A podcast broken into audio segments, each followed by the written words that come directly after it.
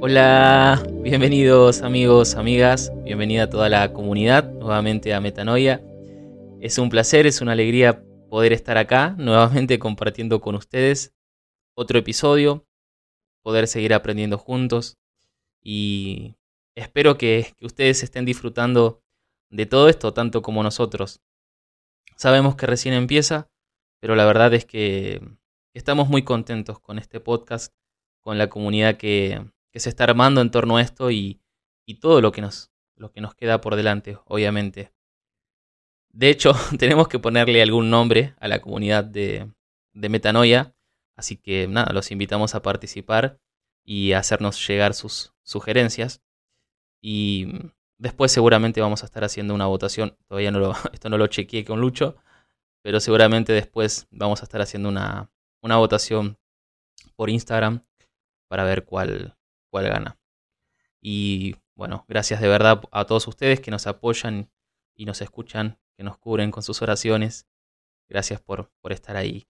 Y queremos invitarlos también a que, mm, si este podcast está siendo de, de bendición para ustedes, que puedan compartirlo con alguien más, quizás por sus historias de Instagram o quizás por un mensaje privado de WhatsApp con alguien que ustedes piensan que le puede servir este espacio o quizás algún mensaje en especial.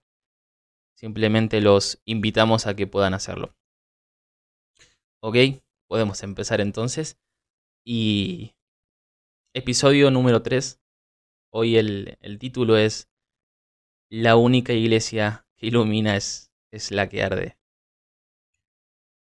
Y es, es, una frase polémica y creo que por eso la elegí. Eh, es, una, es una frase bastante conocida, es un, es un adagio bastante popular que se extendió durante la, durante la Guerra Civil Española y de ahí en adelante la vimos repetidas veces en, en atentados contra iglesias, lamentablemente.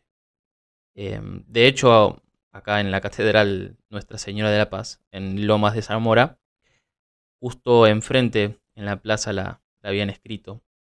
Em, si no me equivoco, fue en el contexto de la discusión sobre el proyecto de ley em, del aborto. Y después, evidentemente, alguien de la iglesia completó la frase y le quedó, la única iglesia que ilumina es la que arde con el fuego del Espíritu Santo. Creo que era algo así. Pero yo la dejé como la original porque, nada, como que le da un poco de intriga o provocación. Entonces, em, claramente las personas que escribieron la frase originalmente no, no estaban pensando en el fuego del espíritu, pero bueno. Em, ahora, a mí me pasó personalmente que me quedé pensando en, sí, en esta frase y como que me quedaron dando vueltas en la cabeza varias preguntas. Y una de esas tenía que ver con, buscamos eh, ser una iglesia que, ilumina o una iglesia que brilla?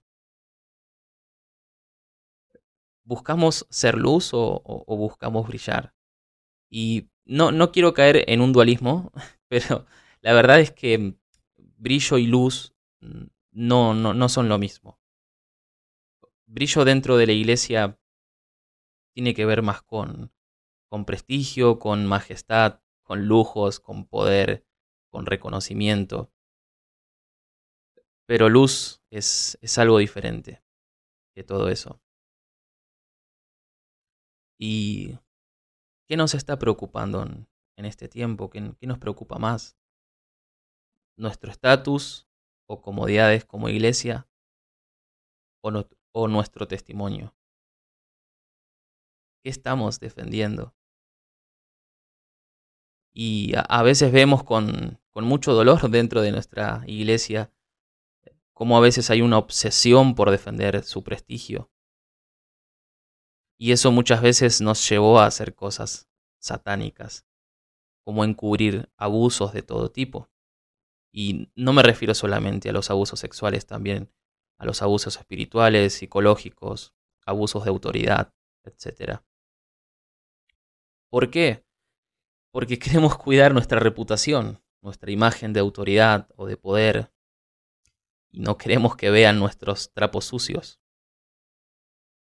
Queremos tener siempre la razón en todo y, ante todos y el que dice lo contrario muchas veces se lo censura. ¿Por qué? Porque muchas veces interesa más tener la razón que ser una iglesia sinodal y colegial. Y no estoy diciendo que, que todas las iglesias sean así o que sea el caso de todas las iglesias, pero sí es una realidad presente, una realidad que, que sí, o sea, es, está presente en muchas comunidades. Y eso es doloroso, obviamente. Pero ahora llevémoslo también a lo individual. ¿Cuántas veces también nosotros buscamos brillar dentro de la iglesia antes que ser luz o iluminar?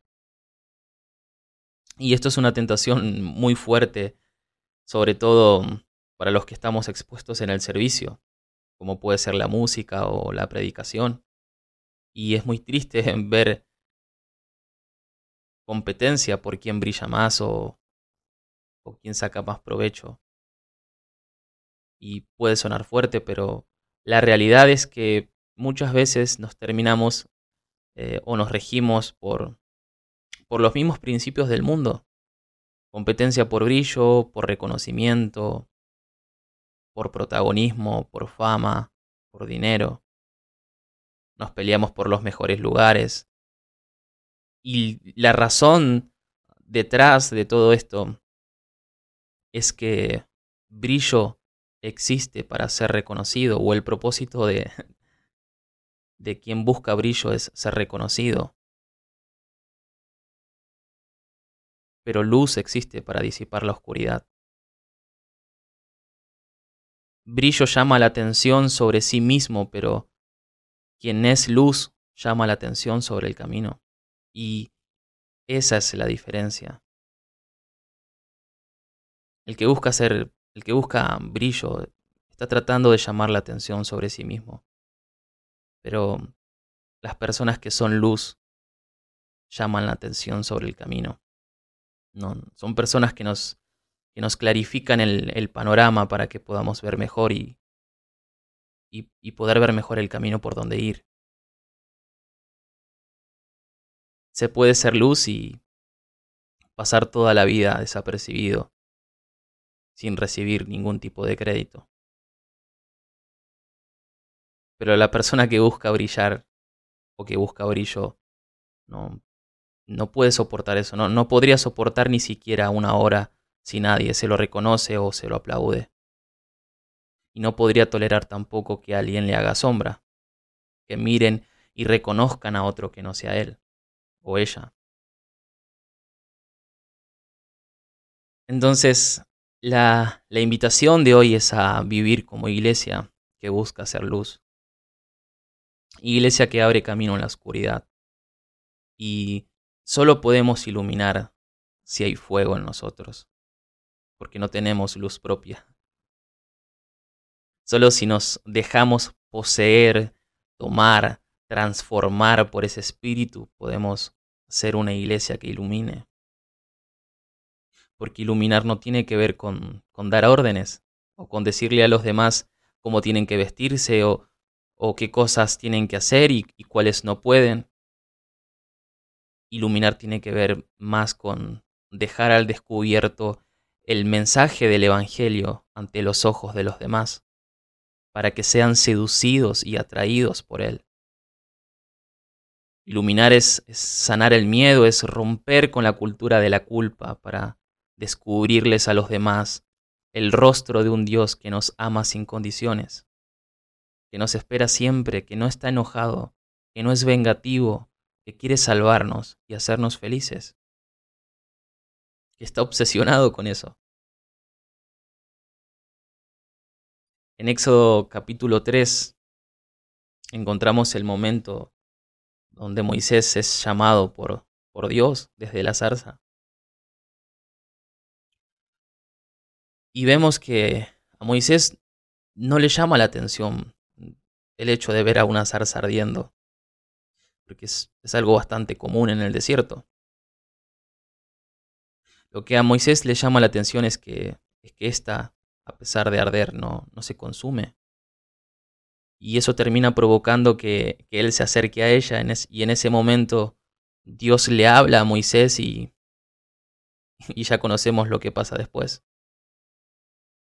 Ahora no voy a meterme de lleno en, la cita, eh, solo quiero quedarme con algo muy sencillo. Y es con el. Quiero quedarme con el detalle de la zarza ardiendo. Esa zarza que, que arde sin consumirse. Y que provoca que Moisés se acerque. Moisés se da cuenta de que, de que algo raro está pasando en ella. Es, es como un fuego distinto, porque no consume a quien hace arder. Y todo esto termina provocando un encuentro entre lo divino y lo humano. Entonces, creo que a veces no necesitamos hacer tantas cosas. Enfocarnos tanto en, la publicidad o en el marketing, que no es nada, no, digo que sea malo, obviamente, pero digo, a veces obsesionarse con eso quizás no, sea la idea. A veces solo tenemos que mm, Quizá hacer como esa zarza y dejar que el fuego de su espíritu arda en, en nosotros, en nuestras vidas, y que eso atraiga y seduzca a otros Moisés, para que se terminen encontrando con la voz de Dios que los llama por su nombre. A veces tenemos que dejar que ese fuego dé testimonio por sí mismo, la zarza no, no hace más que permanecer, ella no, no, no tiene nada de, de extraordinaria en comparación con las demás. Lo distinto es, el fuego que la posee. Podemos dejar que ese fuego y ese incendio se salga de control en nosotros, en nuestras vidas. ¿Cómo hacemos? Bueno, una opción puede ser que como iglesia dejemos de gastar tanta energía y tiempo en buscar prestigio, poder, fama, dominio sobre los demás o incluso dominio sobre la sociedad. Dejar de darle tanta relevancia a discusiones sobre quién tiene la razón o, quién tiene más influencia. La propuesta es menos discusión y más testimonio para que otros puedan creer podemos dejar que ese fuego hable por sí mismo. Quizás perdonando a alguien que nadie perdonaría.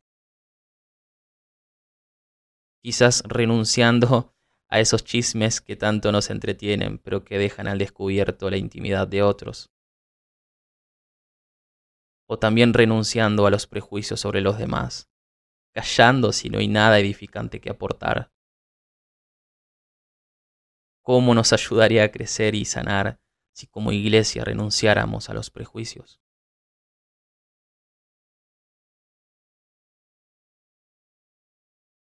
Sería muy importante, sería, sí, creo que sería de mucha sanación.